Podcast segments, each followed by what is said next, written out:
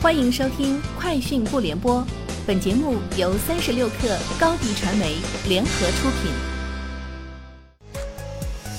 网罗新商业领域全天最热消息，欢迎收听《快讯不联播》。今天是二零二一年八月三十一号。有传言称，腾讯视频海外版今天无超前点播。对此，腾讯相关人士表示。扫黑风暴目前在印尼和中国港澳台地区跟随中国大陆同步上线，并同步增值服务政策。泰国晚于中国大陆开播，目前仅播至十二集，其他地区还未上线。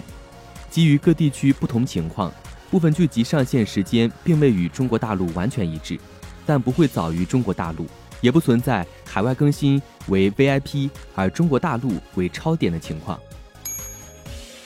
三十六氪获悉，网易发布二零二一年二季度财报。财报显示，该季度网易营收二百零五亿元，同比增百分之十三，市场预期二百零四点六五亿元。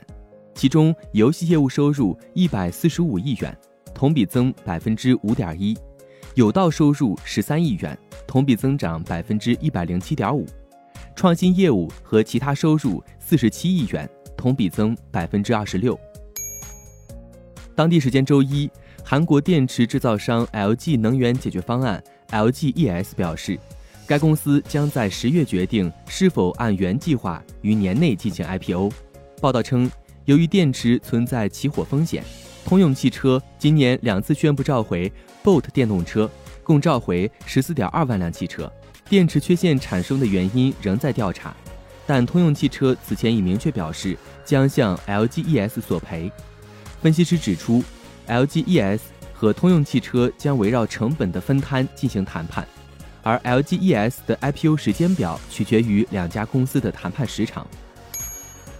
世界五 G 大会今天在北京亦庄召开，工业和信息化部总工程师韩夏在第三届世界五 G 大会中的五 G 与行业应用标准化论坛中透露，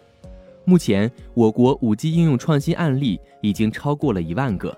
在工业、医疗、教育、交通等多个行业领域发挥赋能作用。我国五 G 标准必要专利声明数量占比超过了百分之三十八，居全球首位。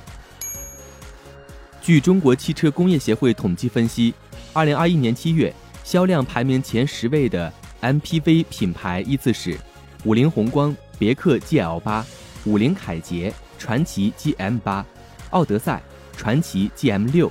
凌志。爱力绅、Maxus G 十和 Maxus G 五十，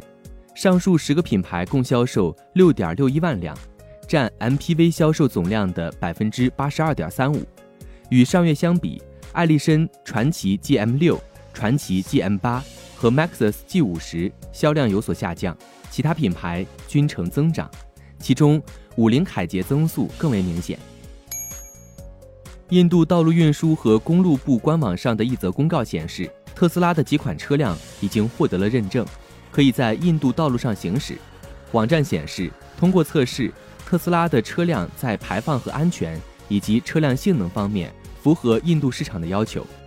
印度的一个特斯拉粉丝俱乐部早些时候在社交媒体上报道了该公司所取得的这一进展。称通过测试的车辆为特斯拉的 Model 3和 Model Y 的几款车型。台湾经济日报消息，台积电今日表示，今年公司首度推出绿色营业秘密奖，透过实质的肯定，激励员工更多 ESG 创新，每年提供三座奖项，并计划依据案件质量逐年增加奖励名额。联合国环境规划署八月三十号宣布。随着阿尔及利亚的加油站今年七月停止供应含铅汽油，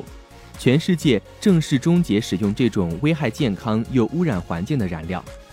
美联社援引联合国环境规划署执行主任英厄安诺生发表的声明报道，终结含铅汽油使用是全球健康和环境保护的里程碑。这份声明说，停止使用含铅汽油，预计每年可减少一百二十多万人早逝。避免儿童智力受损，全球经济能因此减少二点四五万亿美元损失。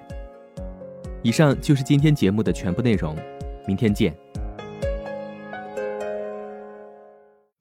高迪传媒为广大企业提供新媒体短视频代运营服务，商务合作请关注微信公众号“高迪传媒”。